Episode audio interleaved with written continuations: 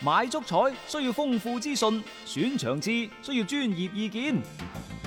彩虹豬微信公眾號每日為你奉上名嘴張達斌賽事觀察、足彩培訓師李漢強專業分析，更多足彩資訊，更多專業預測，盡在彩虹豬微信號。彩票嘅彩，紅當當嘅紅，豬籠入水嘅豬，買足彩記得先上嚟彩虹豬睇下啦喂！足球場，英雄地，幾多難忘時刻， Breathtakingly brilliant. 從最後三分鐘絕殺逆轉到伊斯坦布爾勝利大逃亡，從希臘神話到冰島奇蹟，從童話變成現實，從英雄變成傳奇。最偉大嘅球員，最不可思議嘅入球， Extraordinary entertainment. 勝敗之間只有一線，神奇之處，魅力所在，只可意會，更可言傳。足球新勢力。翻翻嚟係第二 part 嘅足球新勢力，呢度 FM 一零七七廣東廣播電視台文體廣播。我哋嘅節目呢，逢禮拜一到禮拜日播出嘅時間都一樣噶啦，全年無休。每日傍晚嘅六點到七點都係為大家準時奉上嘅。喺呢一 part 嘅節目時間入邊呢，我哋為大家帶嚟嘅會係今晚一啲賽事嘅賽前嘅對碰嚇。首先一陣間北京時間八點鐘，愛斯賓奴咪對艾拉維我斯村的希望就會出動噶啦。係佢哋主場會係對阿拉維斯。保組大戰各啊！位啊，而家呢隊嘅愛斯賓奴係聯賽嘅包尾大番。係啊，上個賽季佢哋仲打緊歐 戰嘅喎嚇，呢個 Ờ, 賽啊呢個 Ờ, 賽季都仲打打啊。緊嘅係啊，但係呢，佢哋已經落後保組區之外嘅次，大有六個積分，嗯，亦就話輸緊兩場波㗎。即係佢冇任何嘅彎轉㗎啦，啊，再往輸咁啊，往好嘅方方面考慮呢，就係而家打到廿八輪啫，仲有嗯十輪係未打嘅。嗯愛斯賓奴想保組成功，仲存一絲嘅希望。嗯但係下下咁樣即係排喺呢個時間打親都輸嘅，愛斯賓奴唔開心，愛斯賓奴啲球迷更加唔知唔開心。啊，你啊冇球王係降咗班你可以走啫，但係我哋成班波降班就降班降㗎咗咯，班就降班㗎啦。係啊，即係而家係好罩忌啊嘛再，加上呢賽程嗰度後邊，佢除咗打今晚嘅阿拉維斯之外，接住落嚟呢就會打加泰、嗯皇家貝迪斯、皇家馬德里等等。係所以即係喺賽程嗰方面，佢會承受好大好大嘅壓力。誒，所以你話仲有十輪比賽喎，你分分鐘一眨眼過去四五輪過後，你都仲係原地踏步。阿拉維斯呢，而家聯賽排第十四位。嗯，相對比較安全，起碼喺今晚對住愛斯賓奴之前係無憂無慮嘅係。但係偏偏呢，你呢場波安排喺八點鐘北京 時間黃金時間嚟嘅，係中國球迷咁關注，我同你講，有時足球比賽就咁衰，一關注就 high 玻璃㗎係啦，啊， 一關注啲波呢，就你中意嗰隊，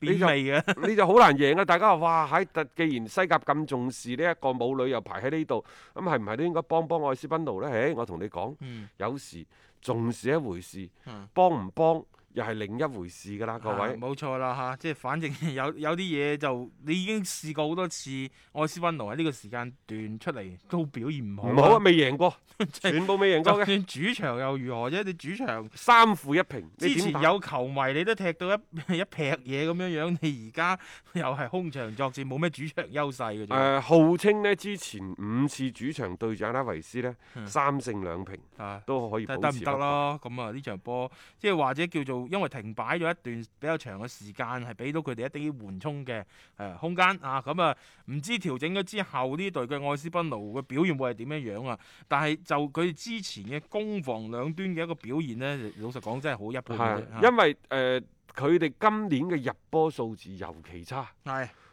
當然，母女入咗巴塞嗰只波呢，係嗰個有有排吹啊！嗯嗰個嗰個吹到上天，吹吹一世都得啊！所以我唔擔心佢對到時對皇馬嘅表現㗎。我我亦都唔擔心母女嘅下家。係啊，佢一定會係繼續喺歐洲嗰度係去闖蕩，因為誒呢、個所謂嘅飲水機嘅球員，佢帶嚟嘅流量真係太大太大，冇錯。令到可能歐洲啲球會睇完啲數字目瞪口呆嘅。即係買球員唔係為踢波嘅，亦都得㗎。有時有啲嘢你唔同嘅策略、唔同嘅一個方向去解讀嘅啫。但係關鍵就係話，而家你先要踢好愛斯賓奴啲保組戰先。但係似乎呢隊波我感覺，因為佢哋已經經歷過又換教練啊，然之後又好多嘅唔同嘅搭配，好多嘅唔同嘅打法，但係出到嚟嘅效果都係唔得。關鍵就係進攻嗰方面呢，非常之乏力，佢哋冇乜嘢好穩定嘅進攻點啦，去去撐起成隊波。嗯，所以就導致咗話而家呢個愛斯賓奴呢，即係有啲舉步維艱嘅一個感覺啦。咁、嗯聯賽你排到拉尾，而家其實對於佢嚟講，你既係有機會，但係亦都係有一種壓力。我同你講喺呢個時段，愛斯賓奴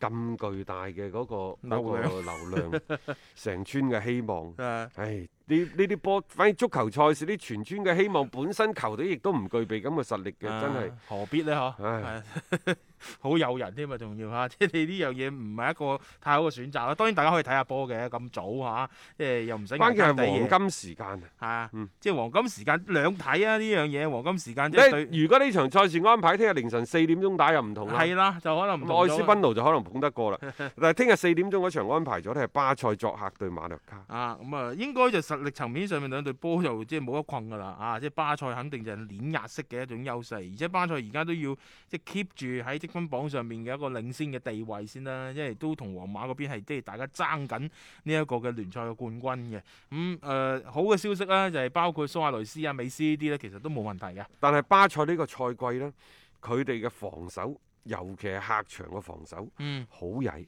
嗯好就好在呢，就係而家冇球迷入場，空場作戰呢係，一個所謂主客場 嘅嗰、個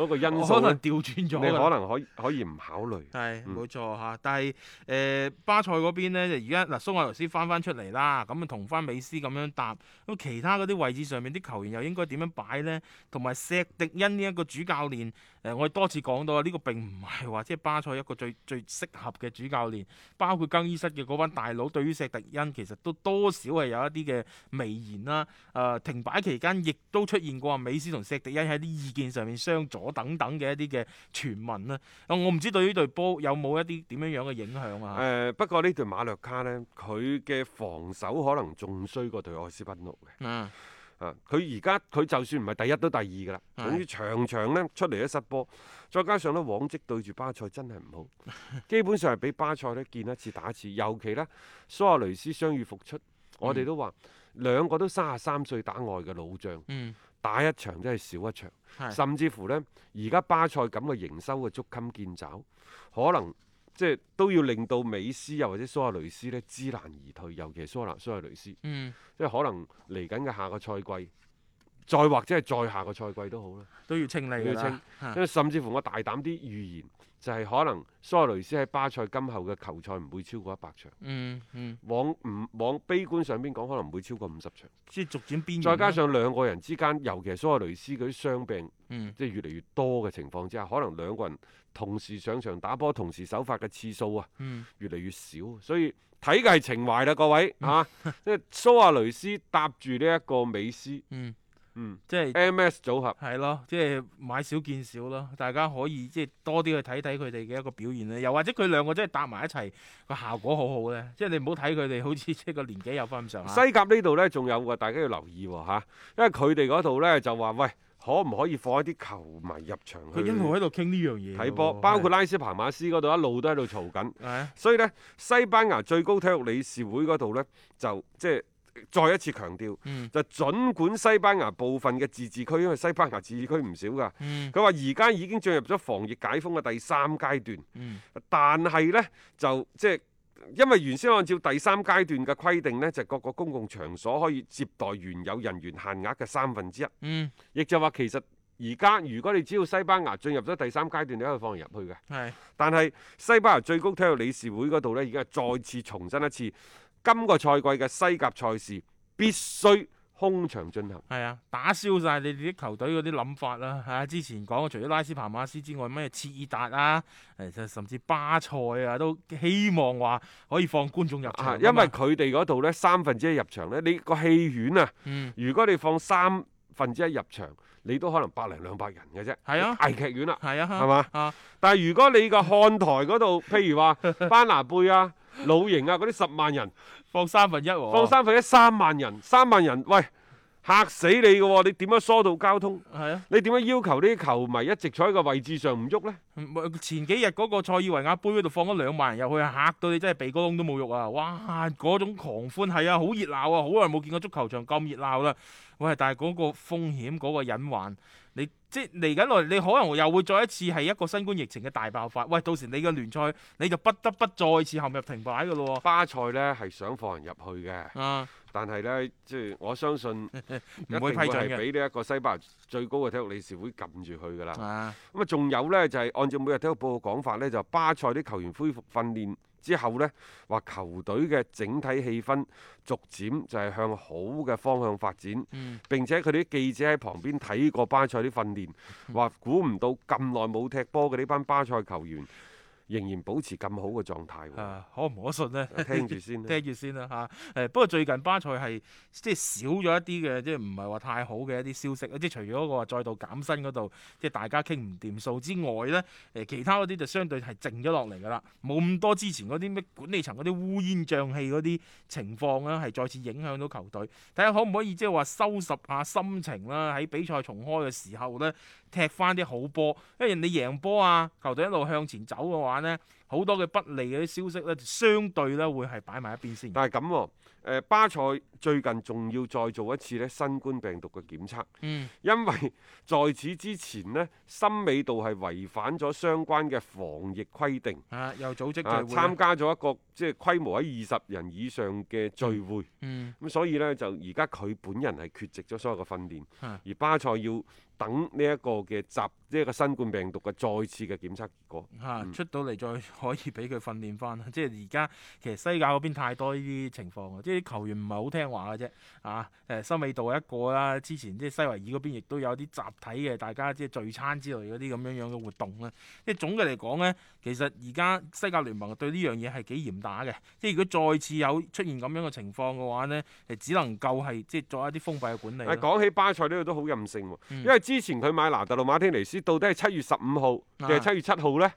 即係巴塞就話係七月十五號，係然之後呢，國米嗰度馬洛達佢哋個嗯總經理就話七月七號，係，亦就喺七月七號又或者七月十五號之前，嗯，你買人就一點一一億美元俾錢啊過啊你啊歐元歐嘅元啊嗰個違約金，係過咗呢個時時間呢，就對唔住啦，違約金就失效，以後大家傾偈啦。啊，啊巴塞仲任性。嗯。佢話就算過咗期都照買。 啊我又唔明佢嘅底氣喺邊度嚟，因為嗰陣時咧就真係國際米蘭可以漫天要價噶咯佢喎。嗰份約都有翻咁上下年限㗎我又覺得巴塞喺度吹水嘅啫， 一點一一億嘅違約金你都買 唔到，唔通等呢一個違約金過咗之後，你可以以低於一點一一億嘅價錢去買拿特魯馬天尼斯咩？咁咪荒謬，冇係可咪能㗎嘛，冇可能㗎。你話當再貴，啊喂，一點三億、一點五億，你一點一億你都買唔起，你覺得喺呢個價格之上你買到咩？即係呢呢單嘢其實唔我話俾你可能聽，啊巴塞呢個講法就典型嘅廣東人話齋，係死雞撐飯蓋。冇錯啦，跌落地都揦扎沙嗰種啦。即係其實唔係我冇料，我只不過我我唔出手住啫啊咁。水繼續吹，人繼續買，係啊，但買唔買到？冇人話一定要而家買到㗎嘛， 佢可以後邊我後尾會有錢㗎嘛。咁誒，反正唔理佢啦。而家誒國米就企硬，佢知道你個底係咁樣樣，所以國而家巴塞買人就係咁樣樣，去到邊度都好似頭頭都撞板嘅，因為大家都知道你係冇錢，嗯所以。點都會撳住你啊嘛嚇！睇睇佢哋今晚啦，第一場翻翻出嚟對住馬洛卡，佢哋可唔可以展現出佢哋嘅一個好嘅狀態嚇？一個為足彩愛好者度身訂造嘅全新資訊平台北單體育，經已全面上線。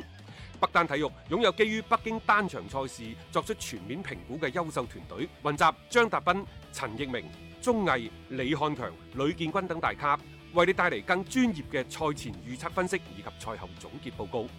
北單體育無需註冊，一鍵辦理。想避免足彩市場起起伏伏，快啲嚟微信搜索公眾號北單體育。